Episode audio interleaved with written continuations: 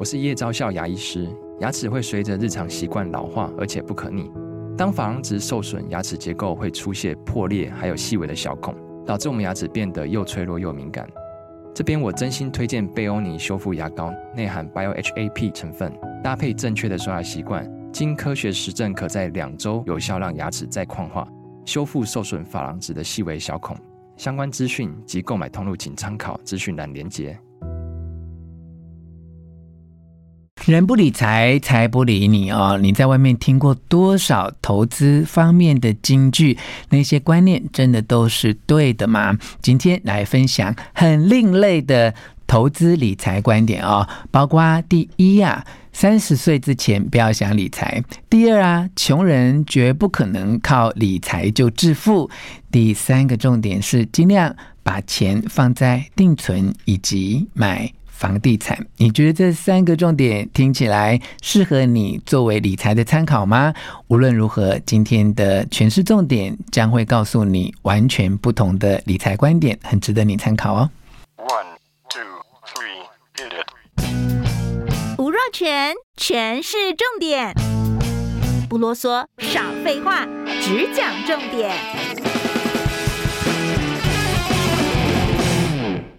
欢迎来到权式重点，我是吴若全啊。大家都在想要让自己的生活过得更好，你希望能够更加的富有啊。在理财的观念上面，也许每个人的主张都不一样。今天呢，我们请到一位资深的跨国金融家啊，他现在是小说家。吴君庞哈，来跟大家分享一个独特的观点。这个观点叫做“三十岁之前不要想理财啊，那么尽量靠定存跟买房子可以安顿自己。”这究竟是怎么说呢？我们先请吴君庞 James 来跟听众朋友打招呼。James 你好。主持人您好，呃，空中的朋友们，嗯、大家好，是好，呃，您在接受媒体访问的时候提出一个这样的理财观哈，那为什么您说三十岁之前就是不太需要理财呢？嗯嗯，呃，我想这个这个分界点是非常啊、呃、非常容易画的。第一个，我觉得如果一般的人来讲，大概在二十二岁之前，大学毕业之前的话，你就是读书啊，你也没有什么太多的收入。所以说，在二十二岁到三十岁只有八年的时间，开始进入社会。嗯，进入社会之后，你的呃工作上来讲，你的收入，啊，我想，我想我们就拿一般人来讲的话，嗯，你大概每个月的收入，除了自己的呃基本的开销跟这个呃日常生活之后，可能你还可能要回馈一些父母或怎么样，你可以说是所挣的并不是很多，真的。所以在三十岁之前，你要想要理财。我真的觉得无财可理呀，嗯啊，当然你说你在三十岁之前你就赚了很多的钱，那你也不需要听，你也不需要理财，你就 是很会了嘛，是是是是，对。那我们我们现在针对的人是一般的人，而且现在年轻人晚熟了，就是大部分都要念那个，对啊，念研究所，那可能他真的出社会工作都已经二十七八岁了嘛，对不对？那有时候千年轻有想要尝试一些不同的工作，所以他真正能够稳定下。能够透过薪水来理财，可能真的都三十五岁，所以我们不是常常听说三十而立，现在要改三十五而立，哈啊，所以这个我们也听懂，也附一加一啊，哈，就是说三十岁之前倒不一定要勉强自己啊，就是一定要拿出一笔钱来做真正的所谓的理财，就是买股票、ETF 这一些啦。那当然，你如果能够假设啦，你真的有余力，就像刚才 James 说的，哈，你真的有余力，一个月两三千块要。要怎么定期定额，也没人反对你啊。对对对，只是说你不用，不算是理财，也不用那么那么急着要理，应该这样讲啦。没错，你的结论很好。你有说三十岁之前要投资自己啊，所以如果行有余力的话，那么三十岁之前，我们如果不投资股市、保险这些，那我们怎么投资自己？你你的建议是什么？我觉得很简单，就是说你三十岁之前的话，我觉得应该是你有的钱，你去放银行做定存，或者做定期定额。的这个基金的投资，不如把这个钱拿来多买一些书籍，多看一些书，去参加一些呃专门的职业的训练。你应该去当成品的代言人呢，真的一直鼓励大家买书。如果我每次看到那个媒体在报道说哪个书店熄灯啊，然后哪个书店没办法营业，然后全部那个读者都一片哀嚎啊！我心中都有一个问号，说你们有去买书吗？对啊、你们没买书，你们在哀嚎什么？对不对？就要鼓励大家多阅读啊！对，我觉得就是把这些钱啊、呃，你可以做投资的钱去上一些专门的课程，嗯啊，去了解一下，比如说怎么做。这个大数据，嗯，怎么做的 algorithm，做这个这些东西，他上上课，听听别人的讲法，我觉得这个是投资自己的。甚至于，我觉得去上一些英文的进修班，嗯，去让呃去加强自己的英文写作的能力，嗯，我觉得都是很好的方式。因为这个题型啊，我觉得当头棒喝啊。你这个题型叫做“穷人没有办法靠理财致富”，对，那为什么？因为我觉得啊。一般来讲，我们现在的生，我们现在的这个一般的受薪阶级的人的话，基本上就是我认为是穷人啊。就是说，你不要认为你很富有。嗯。为什么要有一个穷人的心态？就是你不可以挥霍。嗯。每一毛钱你都要很珍惜。嗯。那为什么叫理财？理财的结果是什么？嗯。一定会赚钱吗？嗯，不一定，不一定。赔钱的机会有没有？一定有。所以说，当你还没有富裕到一个能力的时候，你没有多余的钱去做理财。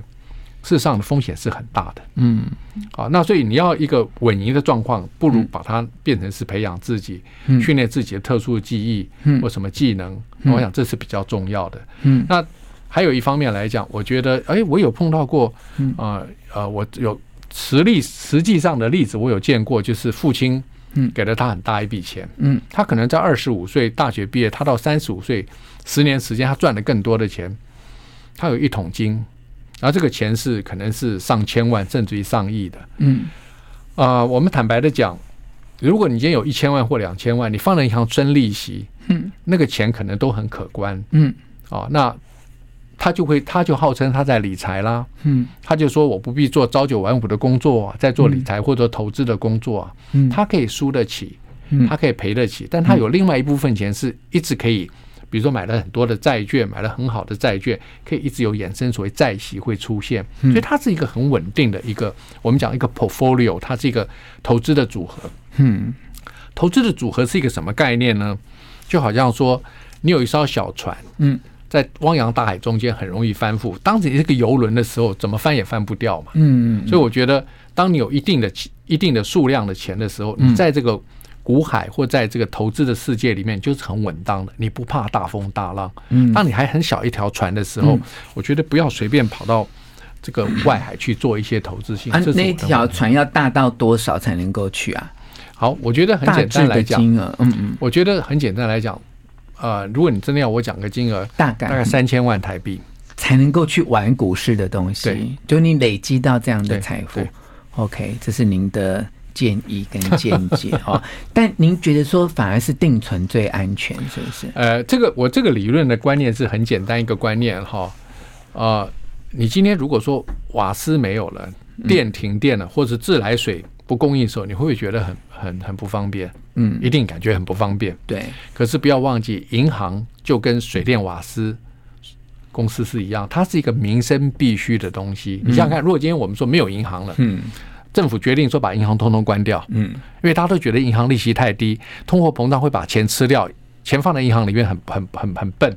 那银行说我们把银行都关掉，嗯，你你觉得会发生什么事情吗？嗯，钱要放在枕头下面吗？放在床下面吗？嗯，去买黄金吗？去买债券吗？嗯，你会高兴吗？还是你还是希望把钱能存在银行里面？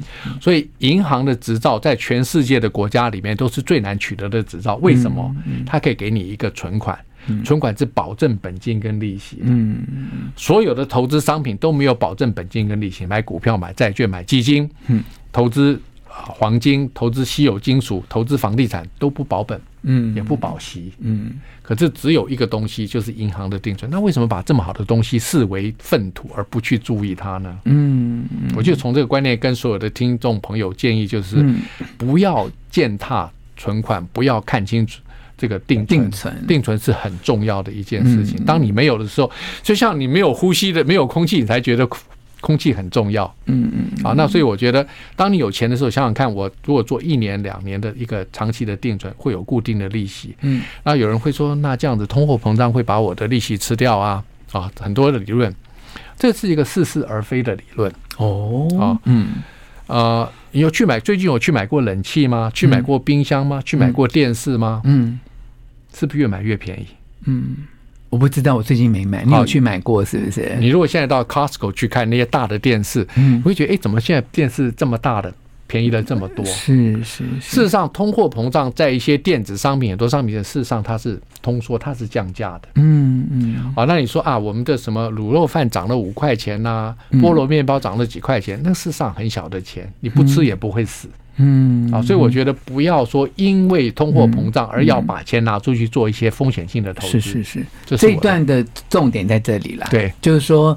我们常受到媒体的影响，就觉得通货膨胀给我们带来不要做定存的恐慌。那 James 要告诉我们说，这两件事情其实不是画上等号的。是哦，还有一个口号叫做。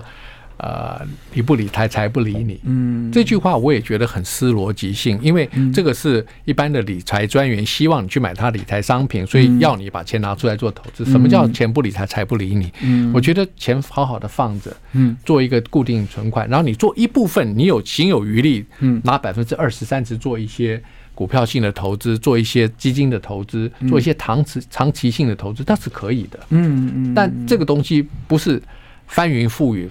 这个买进卖出来做炒作，才叫做理财，并不是这个意思。好，金融界前辈在上，所以要帮听众朋友问个问题哈。好，那我就拿这点钱去定存啊。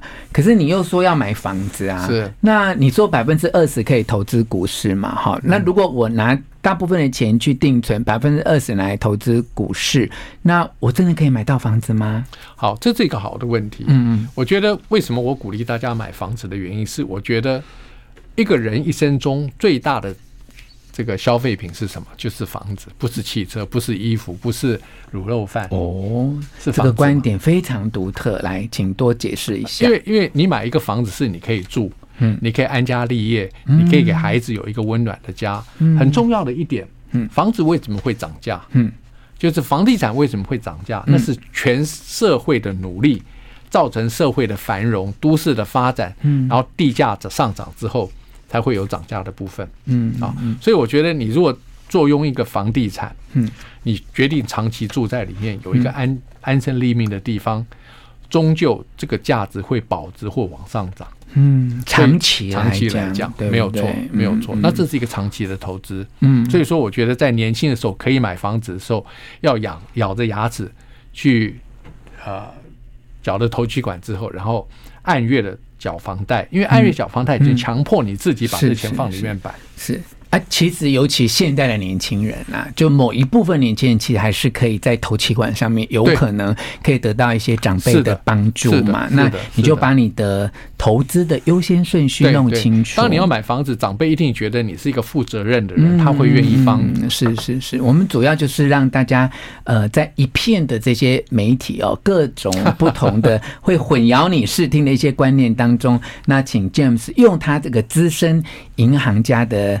金融家的这个前辈的观点，给大家做一些理清。哈，希望今天能够帮助大家想清楚哈。三个观点，第一个观点就是三十岁之前不要急着想理财，你应该要来投资自己啊。那么第二个观点就是穷人啊，他其实是没有办法靠你这些理财来致富的，因为其实中间的风险更高。好，你可能没赚到钱，你还赔更多，因此还更穷啊。那么第三个观点就是。是，其实定存跟买房子还是对你最有保障的投资，并不是说你不能够买股票哦，你一定要诶设定优先顺序，而且要拿捏适当的比例啊，不要让自己赔本又没利息，那就更糟糕了啊！好，非常谢谢 James 来跟我们分享重要的理财观念，谢谢你，谢谢你。